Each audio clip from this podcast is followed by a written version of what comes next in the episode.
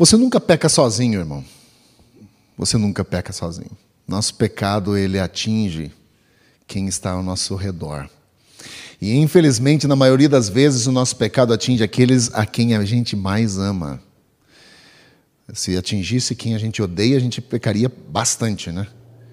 Mas, mas o nosso pecado atinge aquele que eh, a gente mais ama. E uma das lições do capítulo 7 é justamente essa, do, de uma lição que uma pessoa teve que aprender de que o pecado nunca é algo particular, algo que só vai ter uma implicação em minha vida. E o personagem dessa manhã se chama Acã, e ele teve que aprender essa lição de uma maneira bem difícil, como a gente vai ver. E essa é uma história sobre pecado sobre como um pecado é capaz de atingir uma, um povo inteiro. Né? Como o pecado é, ele é pernicioso, ele destrói. É, acho tão interessante quando o apóstolo Paulo fala sobre o pecado, ele, ele compara o pecado a, a, ao fermento. Um pouco de fermento leveda toda a massa, ele, ele, ele, ele permeia todo aquele bolo de massa né? e agindo sobre aquela, massa, vai inflar a massa. É isso que o pecado faz também no meio do povo, do povo de Deus. Ele se permitido, se tolerado, ele é como uma, uma, um fermento que vai atingir todo o corpo, portanto, não existe um pecado que ele é particular apenas, ele acaba trazendo consequências na vida da comunidade. Isso significa viver em família. O que eu faço, as palavras que eu digo, elas têm um impacto sobre a sua vida. Se eu fofoco, se eu falo mal, se eu trato mal, isso tem um impacto na vida de toda a comunidade. Não só na minha vida, mas afeta os outros. Se eu levo uma vida dupla, isso tem uma, uma, uma, uma implicação na vida da igreja, porque Deus Santo não habita onde está o pecado. Se nós olharmos hoje, é, por que a Europa está em declínio espiritual? Nós, nós, nós vemos isso de uma forma tão clara. República Tcheca provavelmente é um dos países mais ateus da Europa, não chega a 1% de crentes, né? que foi um dos, dos pontos, se você, se você analisa a história da República Tcheca, você vai ver que pessoas morreram porque defenderam a fé. John Huss é de lá, foi morto numa fogueira. Um homem que, se você, ele é anterior à reforma, mas um homem que viveu a sua fé, que morreu por conta da sua fé, hoje em um país praticamente ateu. Por que países ou pessoas se tornam assim? Quando pecados são tolerados, quando nós relativizamos Deus, quando nós não levamos Deus a sério, as consequências são drásticas. E a gente vai ver na história de hoje, do capítulo 7, algo assim. Dois fatos muito interessantes que nós temos nesse texto, e você pode passar essa primeira parte. Dois fatos muito interessantes do que aconteceram aqui em Josué capítulo 7. Primeira coisa, é a única derrota que os judeus sofreram na conquista de Canaã. Se você ler o livro de Josué, essa é a única derrota que aconteceu por causa do pecado de um homem. Essa também é a primeira vez, ou a única vez, que você tem um relato de que israelitas morreram em batalha. É a primeira vez que você vê um relato, a única vez no livro, que os israelitas perderam gente. 36 sepulturas foram cavadas aqui nesse dia, por causa do pecado de um homem. E a gente começa essa história, não tem como a gente começar pelo capítulo 7. Nós temos que começar onde nós paramos domingo passado. Capítulo 6, versículo 27. O último versículo da fascinante história da conquista de Jericó. Versículo 27 diz assim: Assim o Senhor esteve com Josué, cuja fama espalhou-se por toda a região. Olha que encerramento de capítulo, né? capítulo 6, versículo 27. É triunfal, é bonito. Deus estava com Josué e a sua fama se espalhou por toda a região. O que você esperaria com o início de capítulo 7? O início de capítulo 7, você esperaria dizendo assim: e as conquistas continuaram, e Deus continuou com Josué, e o povo foi abençoado, e foram avançando, e receberam do Senhor graça. É isso que você espera, mas veja como começa o capítulo 7. Sucedeu que, é, versículo 2: Josué enviou homens a Jericó, de Jericó a Ai, né? Que fica ali perto, mais ou menos uns 20 quilômetros, 24 quilômetros mais ou menos. Ai era uma cidade que estava em cima de uma colina. Ela, ela era eh, pequena se comparada com Jericó. E ele manda então espiões, da mesma forma como fez com Jericó, a leste de Betel, né, e ordenou: subam e espionem a região. E os homens subiram e espionaram a região. E quando voltaram, versículo 3, eles deram o seguinte relato: Não é preciso que todos avancem contra Ai Envie uns dois ou três mil homens para atacá-la. Não cansemos todo o exército, ali é sopa no mel. É tranquilo. Volto a dizer, talvez aí representava aí 10% da potência militar que havia em Jericó. E de repente agora os espias vão para lá e veem que a cidade não é tão fortificada, a cidade não é tão resistente. Diz, quer saber? Manda aí uns dois, três mil, tá tudo certo, vamos cercar. E é coisa rápida joguinho rápido. E do ponto de vista militar fazia sentido, né? Fazia sentido.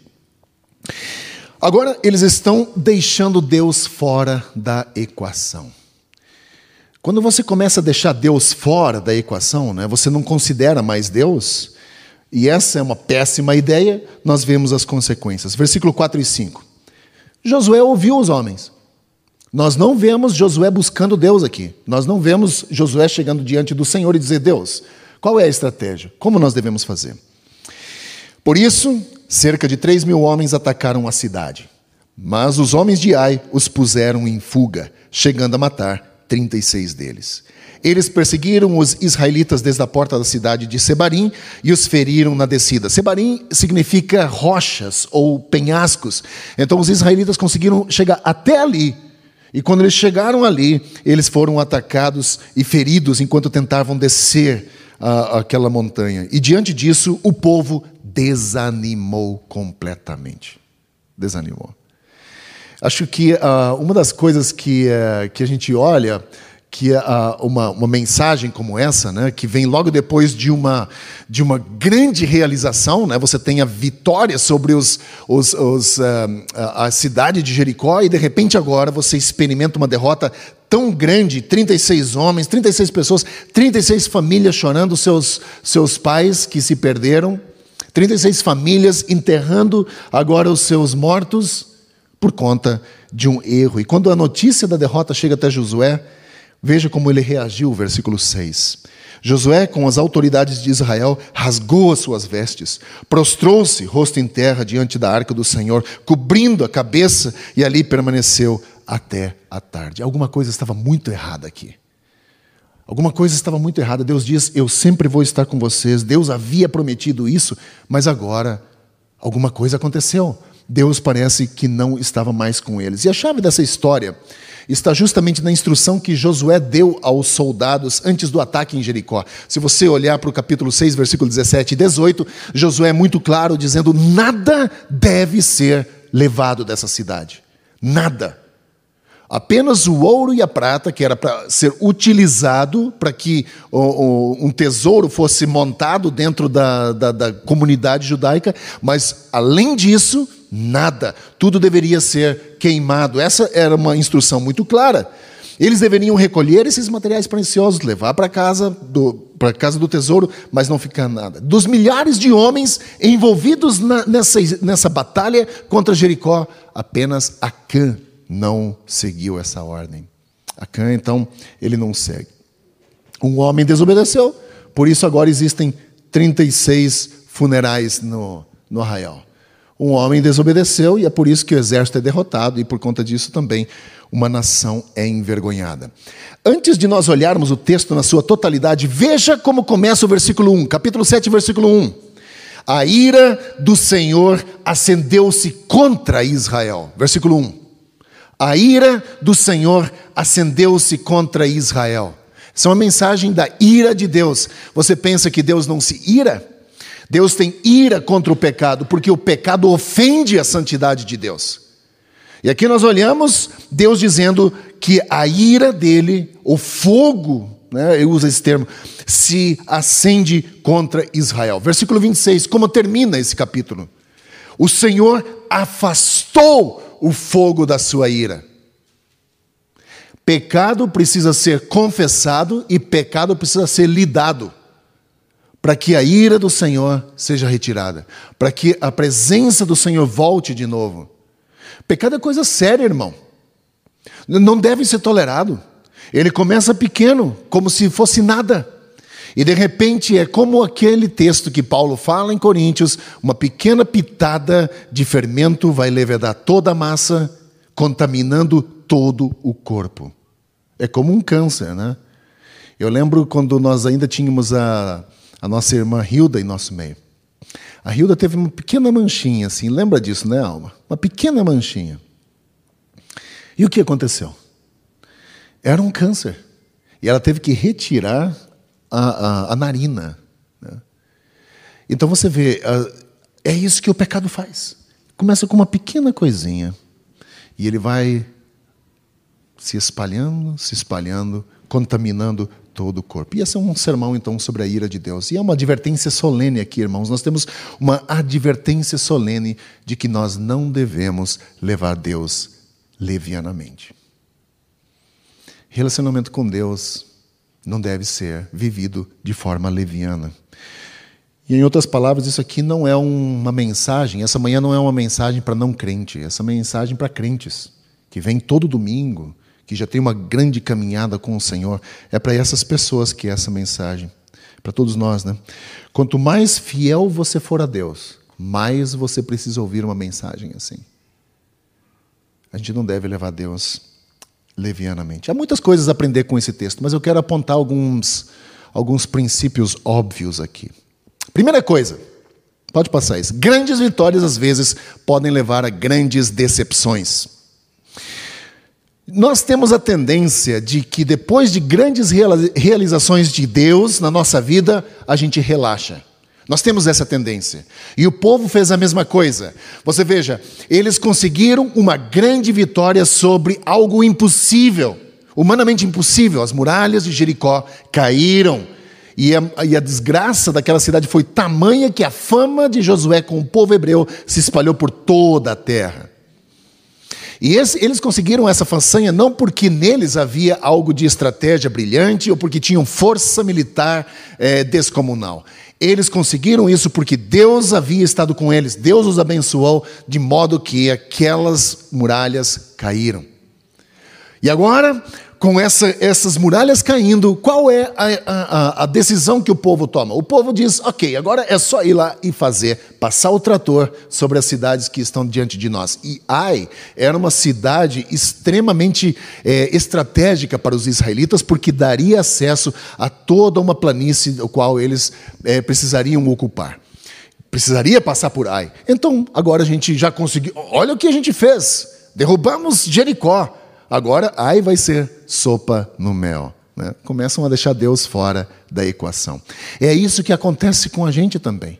Depois de experimentar grandes coisas de Deus em nossa vida, nós começamos a tomar as coisas como garantia. Não precisamos mais de Deus, como França declarou recentemente, né? Antigamente precisávamos de Deus porque não tínhamos uma identidade como nação. Agora que temos, não precisamos mais de Deus. França é considerado pós-cristã. É assim. Quando você começa a levar Deus levianamente, não precisamos mais, desnecessário. Isso era para o passado, isso é para gente que, que não tem esclarecimento. E aqui, versículo 7 deixa muito claro que ninguém esperava a derrota em Ai. Ninguém esperava. Comparado a Jericó, deveria ser uma vitória fácil. E é isso que acontece as grandes vitórias nos levam a ficar complacentes, preguiçosos diante de Deus, considerando que agora Deus está no nosso time e nada mais pode acontecer, independente da forma como eu vivo a minha vida. Mas eu disse aqui domingo passado que Deus não joga no nosso time. Lembra quando Josué chega diante daquele homem e diz: Você é do nosso lado, do lado dele. E aquele homem, se é anjo ou se é uma teofania, não sabemos, ele diz: Nem de um lado nem de outro. Se você não estiver do meu lado, eu não estou do teu lado. É assim que funciona a equação de Deus. E grandes vitórias, às vezes, podem levar a grandes decepções. Nós já contamos com, com, com a vitória, quando, na verdade, vivemos uma vida dissoluta, longe do Senhor, levamos a nossa vida conforme a gente quer. Todo mundo é cristão até que o ponto se torna Bíblia. Né? Já perceberam isso? Todo mundo é cristão, mas de repente, quando você começa a ler a Bíblia e aqueles textos começam a confrontar você com o teu pecado, você diz: não é bem assim eu acho que isso aqui era para aquela época. E você tenta reescrever os princípios bíblicos para que se encaixe no teu modo de pensar e no teu modo de viver. Deus não se permite fazer isso. Grandes vitórias, às vezes, podem levar a grandes decepções. Na obra do Senhor é melhor se sentir fraco do que forte. Porque se sentindo fraco, você sabe que precisa do Senhor. O apóstolo Paulo diz que o poder de Deus se aperfeiçoa em nossa fraqueza. É bom que você se sinta fraco. É bom que você se sinta inadequado para a obra. É bom que você vá diante do Senhor e diz: Eu não consigo sozinho se você não for na frente. Me ajuda. Eu preciso do Senhor. Que a gente nunca esqueça disso.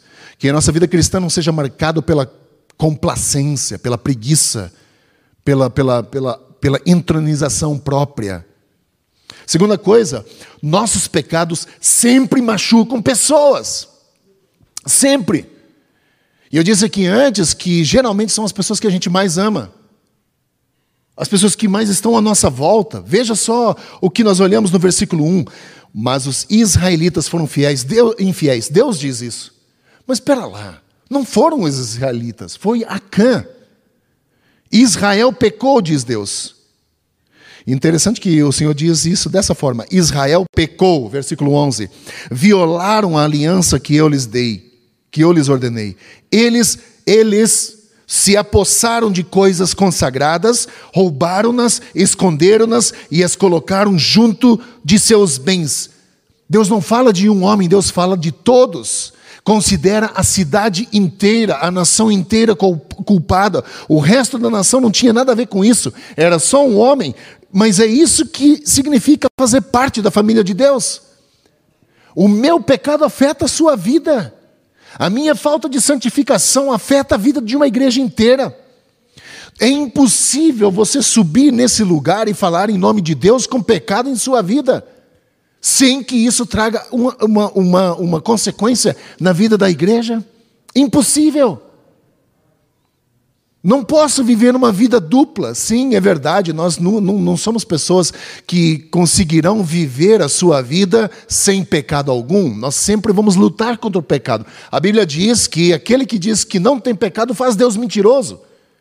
Todos nós temos, todos nós lutamos contra o pecado. A diferença é que nós somos chamados a não viver no pecado mergulhado no pecado. É impossível você subir e ministrar em nome do Senhor com uma vida dupla. Impossível. E aqui nós vemos que toda a nação foi considerada culpada pelo pecado de um homem só. 1 Coríntios 5, quando Paulo fala, e esse era o texto que eu usei antes sobre a, a, a massa. Ele fala de um pecado que havia na igreja, de um homem que estava tendo relações sexuais com a esposa do seu pai. E ele diz que isso é tão abominável que nem no povo ímpio isso era tolerado. Ele diz: como os ímpios não toleram isso e vocês toleram esse pecado na igreja, como vocês podem fazer isso? O apóstolo Paulo diz. E ele então instrui: esse homem tem que ser retirado da assembleia. Não, Paulo não diz, vamos apenas restaurar esse homem, mas ele diz, retirem-o da assembleia para manter a pureza da igreja.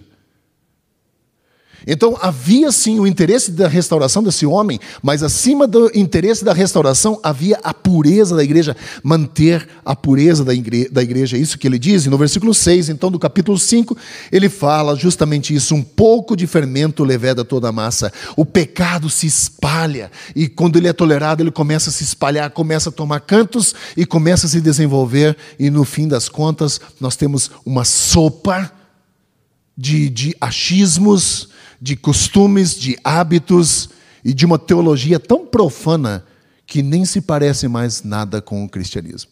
É isso que nós temos quando nós toleramos o pecado em nossa vida, porque ele afeta a minha convivência com as outras pessoas. É isso que significa ser parte da família de Deus. Quando uma pessoa peca, todos sofrem a consequência. Vamos em frente. Deus sabe como trazer o pecado à luz. Aqui está a parte irônica do texto diante de nós nessa manhã. Essa é uma, uma, uma parte bem interessante. Acã era um homem rico. Ele não era pobre.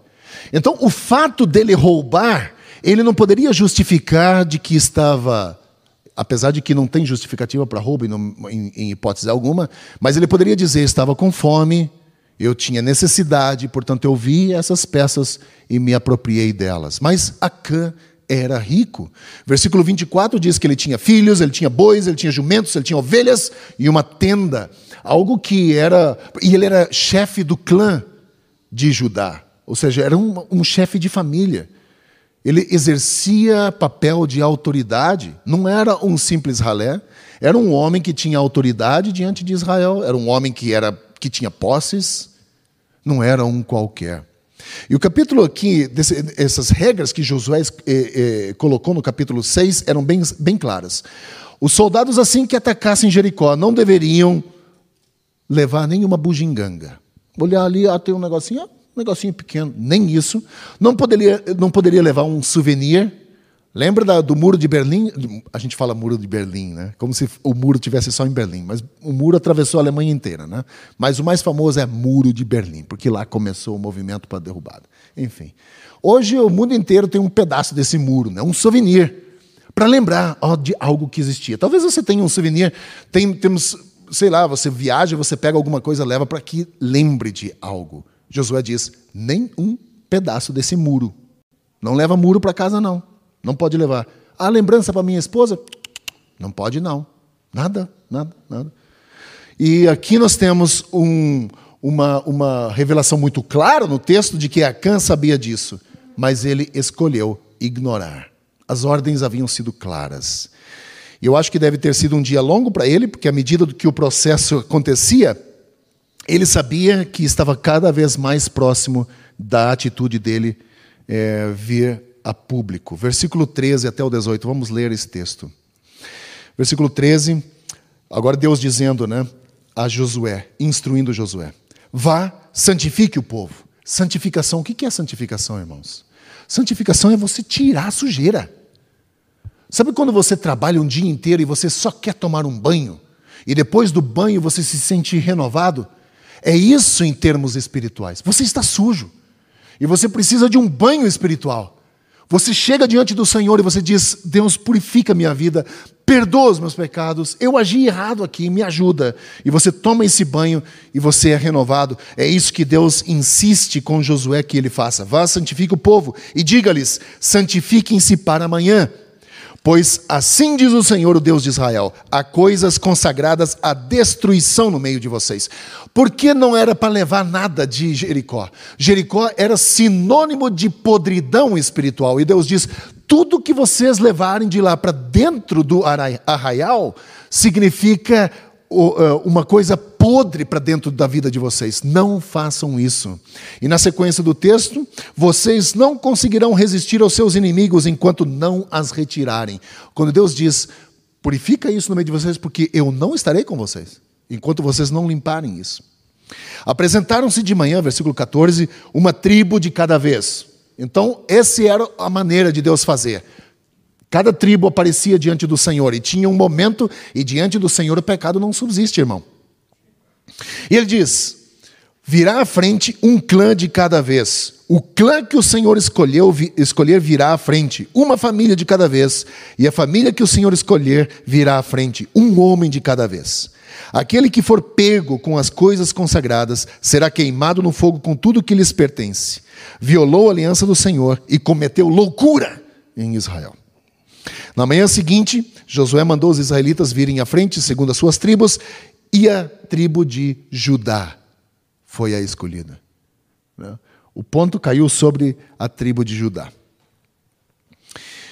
Nós olhamos na sequência, na, na sequência do versículo 17, e os clãs de Judá, ou os chefes das, das, das famílias, vieram à frente, e ele escolheu os Zeraitas, fez o clã dos Zeraitas vir à frente, família por família. E a, a família escolhida foi de Zinri. Josué fez a família de Zinri vir à frente, homem por homem, e Acã, filho de Carme, filho de Zinri, filho de Zerá, da tribo de Judá, foi o escolhido. Sobre ele caiu. Né? Sobre... É incrível como Deus coloca isso, essas, essas coisas diante da luz. Né? Deus já havia decretado a punição, versículo 15: aquele que for pego com as coisas consagradas será queimado no fogo com tudo que lhe pertence. E nós vemos também a razão pela qual isso seria feito, porque violou a aliança do Senhor e cometeu loucura em Israel. Deus leva as coisas a sério. A gente, a gente não muito, né? A gente faz promessas e tão rápido quanto a gente faz as promessas, a gente esquece. Deus não. Deus leva a sério. Eu disse aqui domingo passado, não basta só obedecer a Deus. Nós somos chamados a obedecer a Deus em todos os detalhes. E Deus diz: seis vezes vocês vão marchar em volta da cidade uma vez por dia, e no sétimo dia, sete vezes. Não era uma, nem duas, nem três. Né? Era isso que tinha, que ser nos detalhes. E aqui nós, nós vemos como Deus fez para trazer esse pecado à luz. Finalmente nós chegamos ao quase ao final da história. Confissões honestas trazem glória a Deus, o nosso, nosso próximo, próximo passo. Irmãos, a verdadeira confissão ela é boa. Ela também libera você, ela tira de você o peso, né? Mas quando Acã ficou diante de Josué, Josué deu a ele um conselho. Veja o que diz o versículo 19. Meu filho. E aqui Josué adota uma postura paternal, né? Ele diz: Meu filho, para a glória do Senhor, o Deus de Israel, diga a verdade. Conte-me o que você fez. Não esconda nada. Deus, aqui Josué incentiva, né? É, Acã falar a verdade. A verdadeira confissão ela é boa para nós, faz bem a nossa alma, tira peso de nós, né? nos liberta.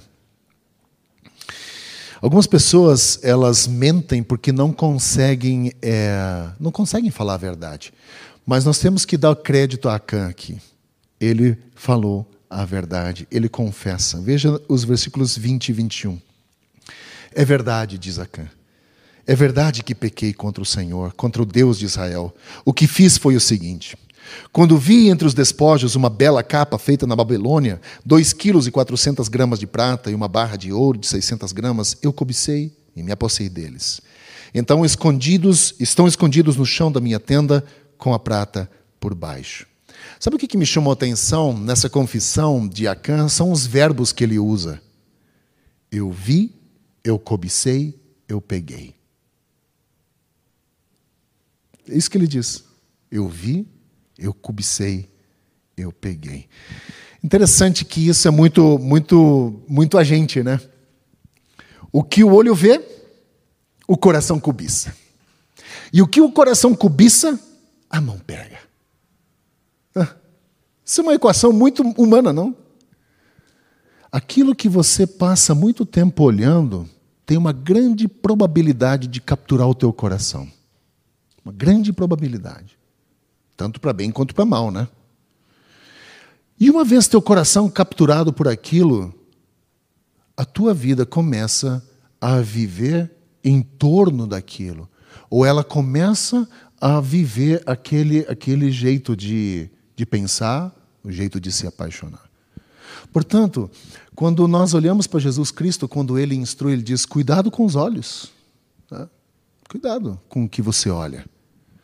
Porque às vezes nós olhamos, e é exatamente isso que acontece. Nós olhamos, nós cobiçamos e nós começamos a viver aquilo. É assim. É, esses tempos, é, há muitos anos, né? Eu estava caminhando, até contei essa história nessa semana.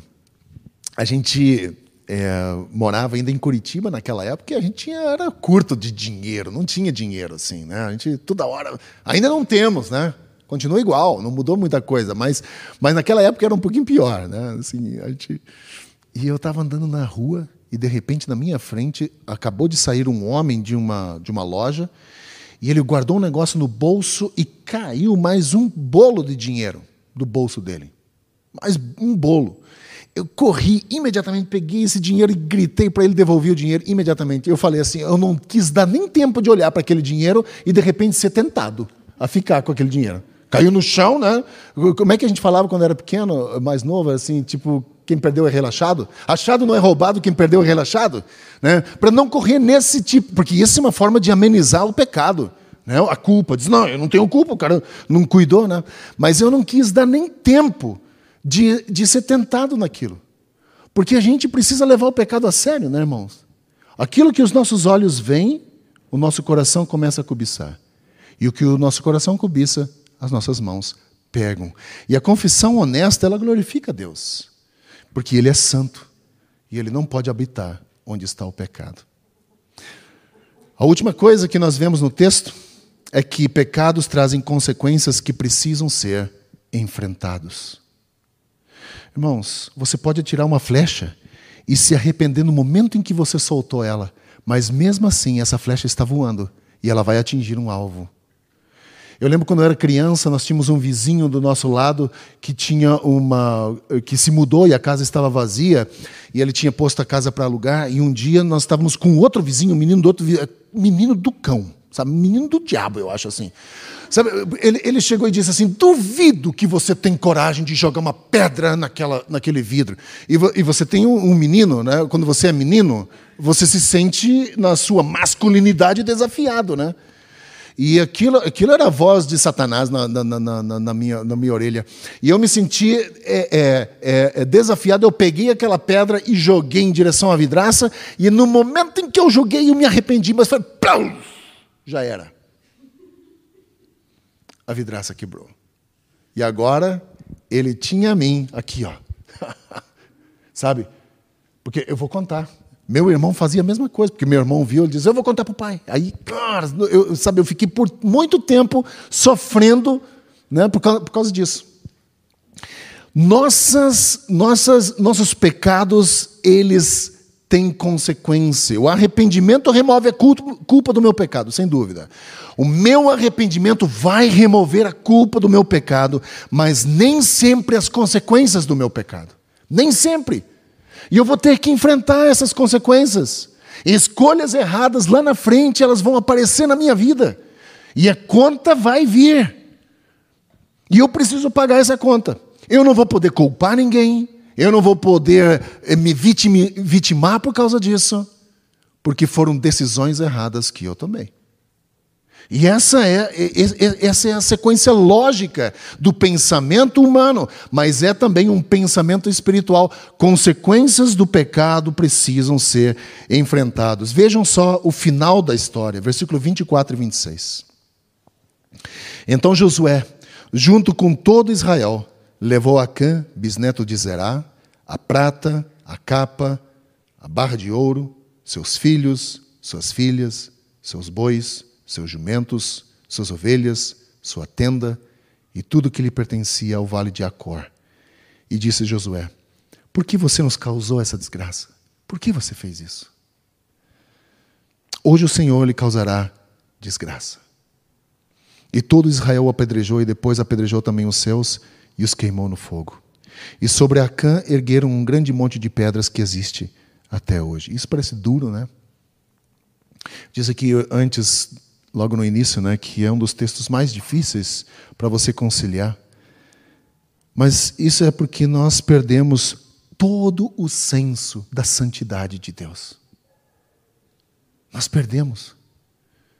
Isso não significa que Deus hoje vai querer que a gente apedreje alguém. Deus estava ensinando uma lição aqui para esse povo. Talvez nós estamos tão acostumados a dar desculpas que um texto assim nos causa um choque, Parece extremo demais. Mas aquela pilha de pedras era para lembrar, ficou ali para lembrar de que eh, não se deve levar a Deus levianamente. Que Deus precisa ser levado a sério. Não podemos reescrever a Bíblia para que ele se adeque ao nosso modo de pensar, ao modo de viver. Não é. Mas veja o que a sequência do texto diz. Esse é o final do capítulo 7. Veja o que diz o início do capítulo 8. E disse o Senhor a Josué: Não tenha medo, não desanime, Leve todo o exército com todo o exército com você. Não é três ou quatro mil. Todo o exército, Deus diz. Todo. Com você. E avance contra Ai. Eu já os entreguei em tuas mãos. E eh, na sequência do versículo 2 ele diz: E desta vez vocês poderão se apossar dos despojos e dos animais. Vocês podem pegar. Se Acã tivesse só esperado, Deus sabe nos recompensar. Deus sabe nos dar no momento certo a nossa necessidade. Mas a gente acha que nós precisamos fazer uma reserva para os momentos de dificuldade, então eu vou usar de maneiras ilícitas para reservar algo para a minha posteridade. Veja só isso. Ele poderia ter a vestimenta babilônica, ele poderia ter a prata, ele poderia ter o ouro, se tão somente esperasse mais um pouquinho. Só isso.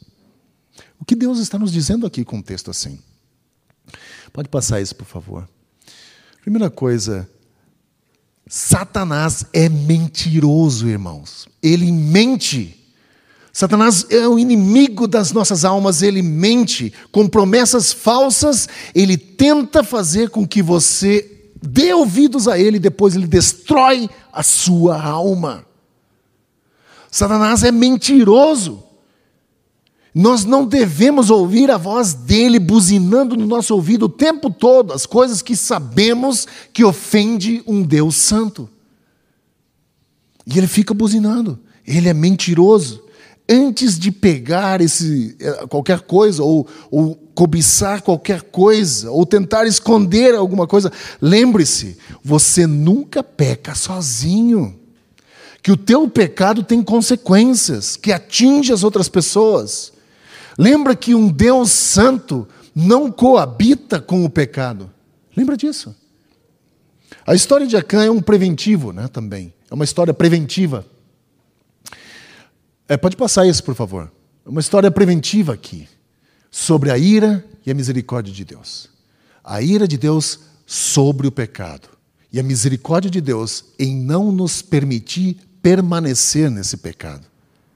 Pode nos parecer, talvez, é, duro demais, às vezes, Deus agir e nos tratar com dureza, às vezes, pode parecer injusto da parte de Deus, mas é um ato de misericórdia.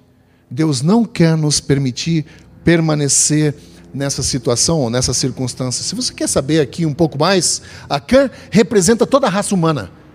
E somos eu e você. A Cã representa toda a raça humana. Nós pecamos, nós tentamos esconder o nosso pecado, nós trapaceamos, nós, nós quebramos as nossas promessas e nós culpamos os outros pela nossa, pelos nossos problemas, pelas nossas mazelas. Somos nós. Mas o pecado é tão sério, gente, tão sério, que Jesus teve que vir e morrer por nós. Tão sério é o pecado. Que esse seja um testemunho para nós hoje que com a cana nós possamos também aprender de que não se pode encobrir pecado. Pecado precisa ser reconhecido e lidado com ele. Que possamos encontrar a misericórdia em Cristo, a misericórdia que nós precisamos hoje. Queira Deus que possamos viver assim, na busca, né, em, em Cristo, né, para essa graça e misericórdia que nós precisamos. Esse é o meu desejo para cada um de nós, que nós possamos ter uma, uma vida séria com o Senhor, não andar levianamente. Nossa vida aqui nessa terra, irmãos, nós só temos essa única para viver e essa única oportunidade de testemunhar da graça e do amor do Senhor. Vamos viver ela para que ela possa ser uma vida que vale a pena ser vivida, uma vida que realmente possa conectar com a graça e a graça e o amor do Senhor na vida daqueles que ainda não o conhecem. conhecem. Que possamos ser esses instrumentos que levam Deus a sério e que demonstram, através do testemunho de vida, a nossa fé e a nossa devoção ao Senhor. Que seja assim. Que seja assim. Querido Deus, nós chegamos diante do Senhor e sabemos que somos como Acã. Nós olhamos, nós cobiçamos e muitas vezes pegamos coisas que seria melhor não ter nem passado perto. Deus nos ajude a levar o Senhor a sério. Não permita que a gente traga pecado para o teu arraial, para a tua família, para o teu povo. Não permita isso, Senhor. E que se nessa manhã estivermos vivendo vidas duplas, Que o Senhor nos confronte, que o Senhor nos ajude a abandonar o antigo modo de viver e viver na dependência do Senhor. Nos ajuda, Senhor. Nos ajuda, Deus. Eu peço nesse dia que o Senhor também nos guarde, que o Senhor nos abençoe com a tua presença ainda e que a tua palavra habite ricamente em nosso coração.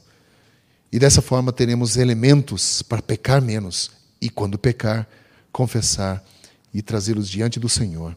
Ajude-nos assim, Deus. Oro também para que a graça do Senhor Jesus, o amor de Deus, o Pai, a comunhão e a consolação do Espírito Santo seja conosco hoje e sempre. É o que eu peço em nome de Cristo. Amém.